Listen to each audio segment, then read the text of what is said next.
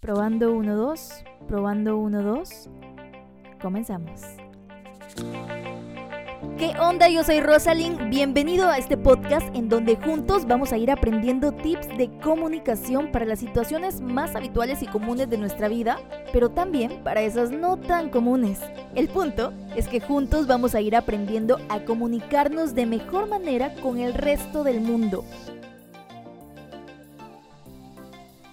Y este podcast es en honor a nuestra Guatemala y es en honor a todo el mundo también, porque yo creo que independientemente si eres o no de Guatemala, este podcast te puede ayudar muchísimo. El nombre que le puse a este podcast hasta el momento, eh, hasta ahora aún no lo he editado, así que puede que después de la edición cambie de nombre. bueno, pero el nombre que tiene hasta ahora es lo que la pandemia nos comunicó y cambió, porque definitivamente algo nos comunicó esta pandemia, ¿no? Algo nos vino a hacer notar que estaba mal en nuestra vida y que podíamos mejorarlo. Nos vino a hacer que nos diéramos cuenta de muchas cosas que podíamos mejorar y de muchas otras que siempre tuvimos con nosotros y que no apreciábamos y que no valorábamos. Por eso este podcast se llama Lo que la pandemia nos comunicó y cambió. Marzo 13 del 2020. Nadie esperaba nada malo. Nadie estaba preparado. No sabíamos lo que vendría. Autoridades internacionales se encuentran en la alerta por el brote de este La información es de último momento y repercute en todo el mundo. Alerta mundial por coronavirus. A las personas de diferentes maneras según su estado de salud. ¿Qué es el coronavirus? Bueno, recibe su nombre debido a los picos que sobresalen de sus membranas, que son muy parecidas a la corona del y sol. Yo me cuido. Pueden infectar tanto animales como humanos y causar. Ni no tomé ninguna precaución. Sí, me lavo cada momento las manos, uso alcohol, de todo. No. La gente empezó a alarmarse. Algunos al día siguiente llegaron al trabajo con mascarilla. Yo no entendía la gravedad del asunto. Muchos no entendíamos la gravedad del asunto. En menos de una semana, muchos perdieron su empleo. Vi irse del trabajo a una compañera porque temía por su salud Veía las noticias y el mundo estaba extremadamente alarmado como nunca antes lo había visto. Incluso en la radio me tocaba presentar las instrucciones y conferencias del presidente cada día a media mañana. Pero especialmente que Dios bendiga a Guatemala. Este definitivamente ha sido un año atípico.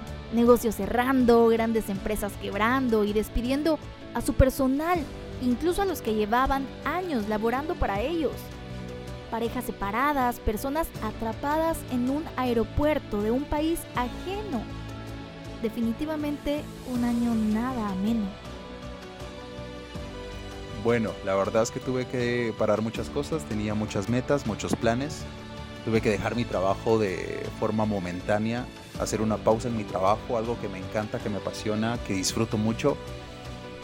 También tuve que hacer una pausa en mis estudios porque no es lo mismo recibir clases desde casa que de manera presencial. Entonces tuve que parar un montón de cosas y en algún momento fue frustrante, fue molesto, fue decepcionante.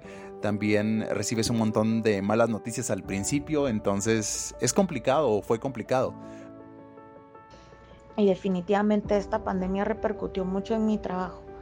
Yo soy maestra de preprimaria, trabajo con niños muy chiquitos y pues el tratar de transmitirles a ellos todo el amor y el cariño y todo lo que uno tiene de manera presencial por medio de una pantalla es muy difícil. Ellos lo han sentido mucho y, yo como maestra la verdad es que es algo que me pone muy triste, ¿verdad? Ellos me escriben, que me extrañan, y que mis ya te quiero dar besos, mis ya te quiero dar abrazos, es algo que definitivamente detesto de esta pandemia, el que me haya alejado de ellos, pero esperemos todo termine rápido.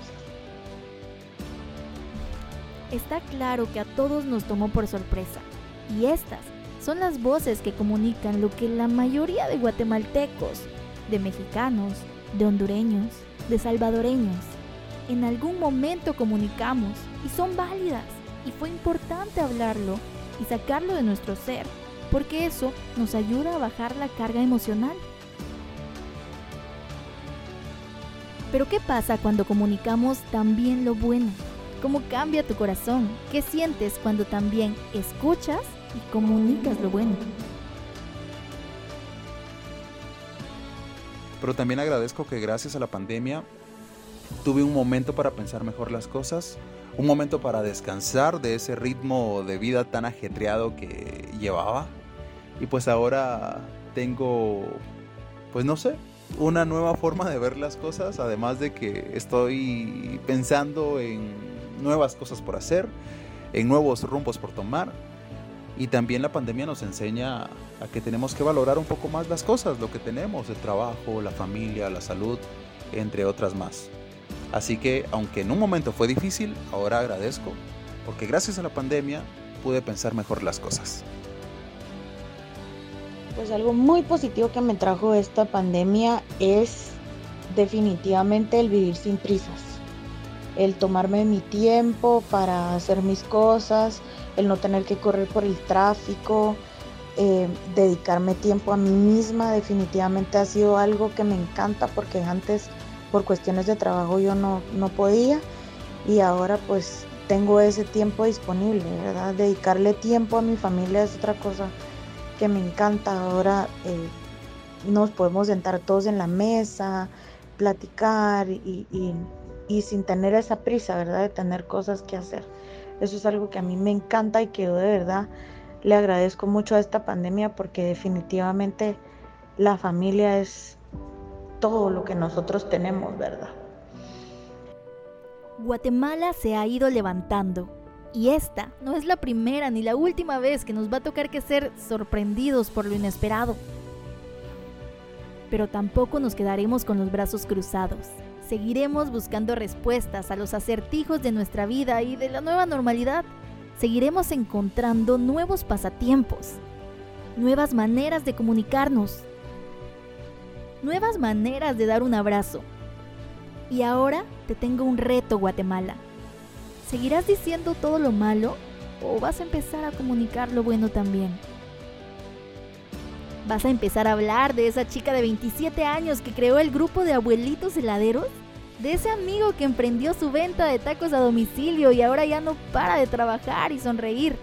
Y de esos momentos que ahora puedes, que ahora podemos pasar en familia.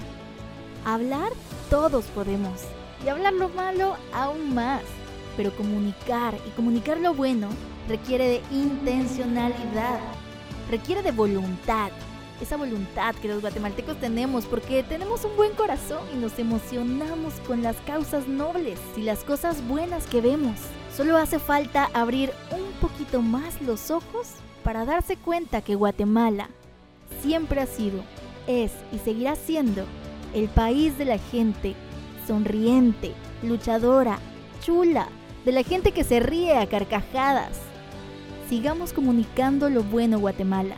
Sigamos mostrando a través de nuestras acciones que Guate es Guatebuena.